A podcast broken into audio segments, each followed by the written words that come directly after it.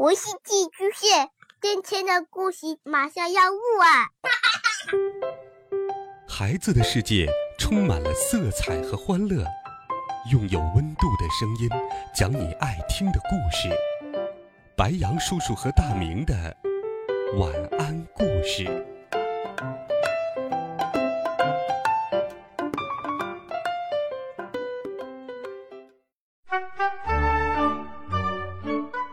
小朋友们、同学们，大家好，欢迎收听白杨叔叔讲故事。我们继续来听第十七集《被抢》。这个寒假，一切都变得和以往不同。隐身的我可以自由的出入原来我去不了的地方，比如去游乐园坐过山车。到滑雪场滑雪，去公园看冰雕，进马戏团看演出。这是我有生以来过得最丰富多彩的寒假。当然，玩的时候我一点都没有忘记自己隐身小侠的身份。比如，我常常帮助上年纪的老人过马路，协助环卫工人扫大街，甚至还帮了一个迷路的小女孩找到了她的父母。对于那些坏人坏事，我也是严惩不贷。我教训过一个喝醉酒撞人逃逸的司机，把他吓得半死，主动去警察局投案自首了。我阻止过一场银行抢劫案，我帮一个被骗的老太太要回了一大笔钱，还将骗子绳之以法。我劝一个离家出走的女中学生回了家，并使她认识到她的父母。有多么爱他，我帮助一群被拖欠工钱的民工要回了工钱，还狠狠的教训了黑心的老板一顿。这些故事，如果要一一写下来，可能比这本书还要长。那些受到我帮助的人，每次都会问我的名字，我告诉他们，我叫隐身小侠。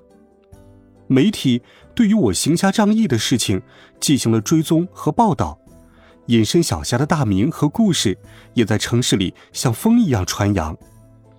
人们不再关心明星又有哪些新闻，股价跌了多少，水电费是不是又要涨了，而是关心隐身小侠又做了什么好事。不知从什么时候开始，城里兴起了一股风潮。猜猜隐身小侠的真实身份。由于我始终隐姓埋名，没有人见过我的真面目，市民们对我越来越好奇，纷纷猜测我是谁，是男是女，年龄有多大，是从哪里来的，为什么会隐身。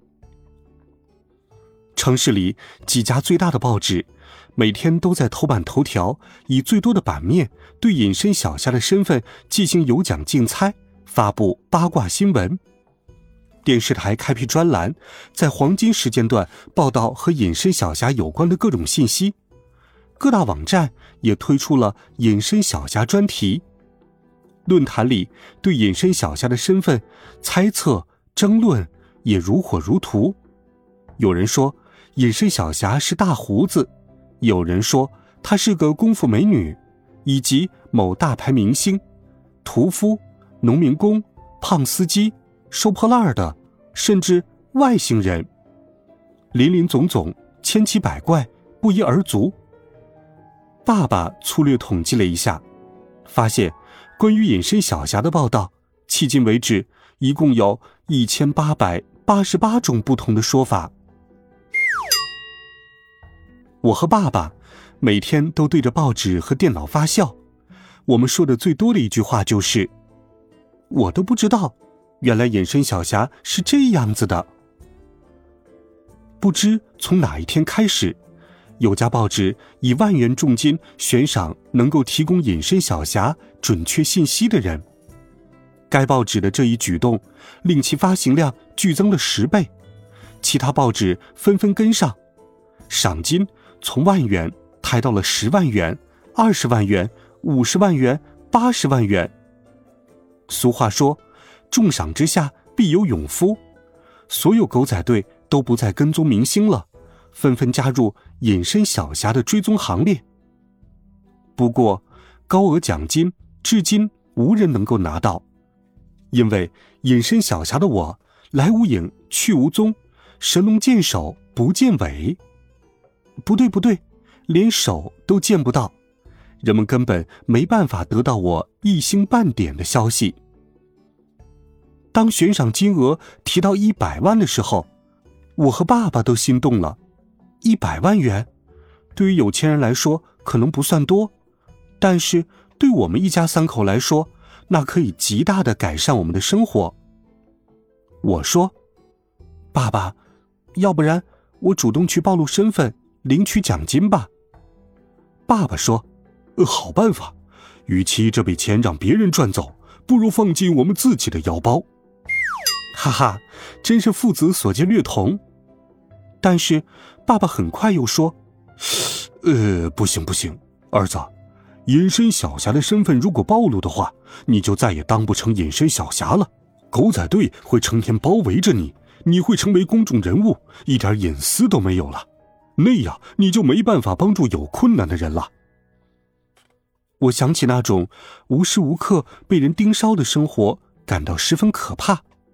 叹了口气说：“哎，算了，看来我和一百万没有什么缘分。”过年之前的两天，妈妈出差回来，她发现我的作业一点都没做，把我狠狠的说了一顿。为了防止我隐身溜出去玩，她没收了隐形药水，整天寸步不离的盯着我做功课。隐身小侠因此。暂时销声匿迹了，公众和媒体渐渐的将我淡忘，又去关注其他热点新闻了。寒假飞快的结束了，新学期开始的第一天，放学时，我路过了一个建筑工地，忽然间，我感到有一只大手摁住了我的嘴巴，另一只大手拦腰将我整个身体抱了起来，我想喊救命，却发不出声音。我使劲挣扎，却被袭击者粗壮有力的胳膊紧紧的夹在了他的腰间。那个人像风一样飞快的跑着，我想，自己是被绑架了。可是，我又不是有钱人家的孩子，这个人为什么要绑架我呢？我被那个人带进了还没有盖完、空无一人的大楼内，他连上了好几层楼。在一个还没有装修、堆满施工材料的大厅里停了下来，我被他弄得晕头转向。等我定神来看，发现竟然是一个戴着墨镜、短小精悍、尖嘴猴腮的家伙站在我的面前。天哪，是猴子，超人学校的校长！在此之前，他曾经两次给我们城市和全世界造成灾难。是我和爸爸及时阻止了他，并把他送进了监狱。我再往身后看，绑架我的是猴子手下的绿巨人，长得跟电影里绿巨人中的变异超人酷似。猴子笑眯眯的看着我，脸上的笑容令人不寒而栗。我脱口说道：“是你？你不是被引渡回国了吗？怎么又跑出来了？”猴子仰天大笑，嘿嘿嘿嘿嘿，那些低智商的笨蛋怎么可能困得住我呢？好久不见了，你爸爸好吗？的确，猴子是越狱专家，以他的高智商以及他所掌握的遍布世界的网络，估计地球上没有几个监狱能长久的关注他。我点点头，很好。谢谢你的关心，如果没什么事情，我先走了。我转身要走，却被绿巨人的大手给摁住了。猴子奸笑道：“ 急什么？把隐形药水的配方交出来再走嘛。咱们是老朋友了，只要你乖乖的交出来，我是不会为难你的。”天哪，他怎么会知道我有隐形药水？我装傻。你说什么？隐形药水？我怎么不知道？猴子笑得更灿烂了。哈哈哈，隐身小侠，别装了，明人不说暗话，快点交出来，不然我就不客气了。我继续装傻，我真的不明白你在说什么，我从来就没有听说过什么隐形药水，也不知道什么隐形小侠。猴子说：“哈哈哈哈，你的演技不错嘛。”看看这些都是什么？猴子拿出了一个大屏幕手机，从里面调出了一段录像。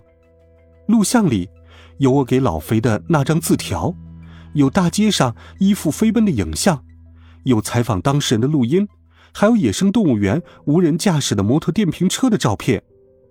我暗暗惊叹，看来猴子进行了相当深入的调查。并通过种种蛛丝马迹分析出，我就是媒体悬赏百万要弄清楚真相的隐身小侠。哎，如果猴子想要拿一百万的话，实在是探囊取物。可是他对钱不感兴趣，只对隐形药水感兴趣。猴子说：“现在你还想否认吗？你否认也没有用。”快把你天才爸爸发明的隐形药水配方交出来！我说：“快放了我，就是死我也不会把隐形药水配方交给你的。”猴子对绿巨人命令道：“给我搜！”绿巨人将我按在了墙上，在我身上乱摸起来。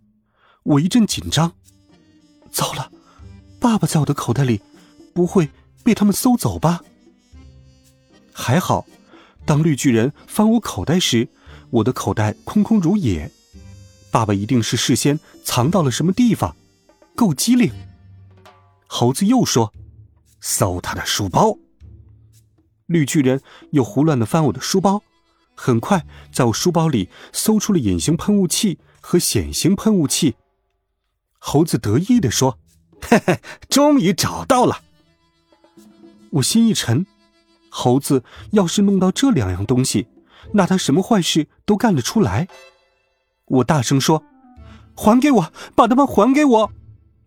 猴子又是一阵奸笑：“ 还给你，好啊！不过要等公鸡下蛋，太阳从西边出来的时候再说吧。你还是乖乖的把配方交出来，省得我还得费心劳神去研究。”当然，以我的智商，有药水在，破解它的配方问题也不大，只不过是花点时间罢了。我坚决的说：“无论如何，我不会把配方交给你的。”其实，一方面我没有配方，另一方面我也不可能将配方随身带着。再说了，就算我把配方带身上，我也不可能给他。猴子有些恼怒的点点头，说道：“好，既然你敬酒不吃吃罚酒，那我只好不客气了。”然后脸一沉，斩钉截铁的对我身后的绿巨人说：“把他们干掉，然后马上离开。”绿巨人从裤兜里摸出了一把匕首，危急关头，爸爸在猴子的衣袖上出现了。他跳到隐形喷雾器上，用尽全身力气，使劲往下按，隐形喷雾器喷出一片水雾，洒在了我的身上，我立刻消失的无影无踪了。当猴子反应过来，伸手去抓爸爸时，爸爸早已纵身一跳，跳到了地上，然后呲溜呲溜的跑掉了。绿巨人见我突然在他面前消失，顿时傻掉了。呃呃，人呢？说着，他的手不自觉的一松，我趁这个机会用力一挣，竟然从他手中挣脱开来。猴子见我和爸爸都逃了，气急败坏的说：“废物，简直是废物！啊，走！”随后，他们两个人就离开了。他们走后，我长出了一口气，喊道：“爸爸，你在哪里？”爸爸从墙角里钻出来，说道：“我在这儿。”我说：“爸爸，幸好有你，要不然我今天就死定了。接着我又担心的说：“猴子拿走了隐形药水，这可怎么办？不知道他要隐形药水干什么。”爸爸说：“猴子这个人绝顶聪明，他迟早会解析出隐形药水的配方的，并再次给社会带来危害。”我急得团团转。那我们该怎么办？爸爸说：“也没别的办法，只能静观其变了。但愿事情不会变得太糟。”好了，孩子们，这一集好听的故事，白羊叔叔就给你讲到这里。温暖讲述，为爱发声。每天，白羊叔叔讲故事都会陪伴在你的身旁。我们明天见，晚安，好梦。